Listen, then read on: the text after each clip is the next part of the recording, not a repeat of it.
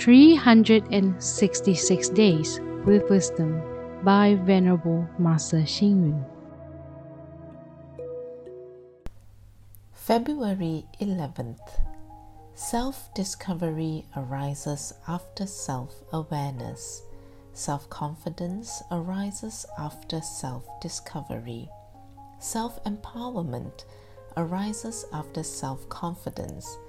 Self independence arises after self empowerment. There's a saying that when climbing a mountain, one has to focus on the environment. When visiting a family, one has to pay attention to people's expression.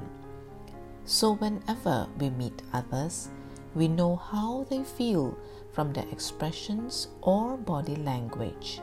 Before visiting a country, we can do some research in order to obtain relevant information.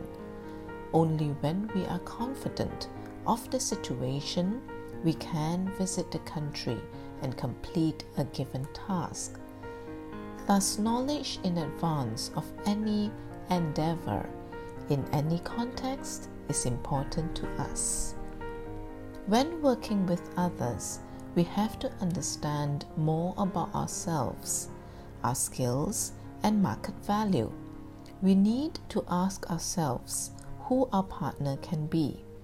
If I accept someone's offer, will it benefit us in the future?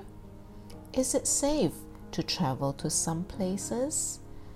Since it is important to know the conditions in every context, we have to keep these things in mind, especially our own market value. Are we worth a hundred thousand dollars a month?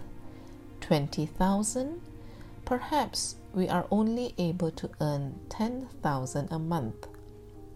We really have to estimate our value in accordance to our morals, knowledge, experience, working skills, interpersonal skills, achievements, and family and educational background. All these correspond to our own conditions. If we don't know ourselves, we will end up without any value. Sometimes we have to depend on our knowledge and skills to boost our conditions. Sometimes external packaging is necessary. If we want to improve our conditions, then we have to enrich ourselves. Beautiful packaging can be captivating, but it is superficial. If we are prepared to work hard and be realistic, accumulate experience and wisdom step by step, our market value will definitely appreciate accordingly. Read, reflect, and act. If we want to improve our conditions, we have to transform ourselves through self enrichment.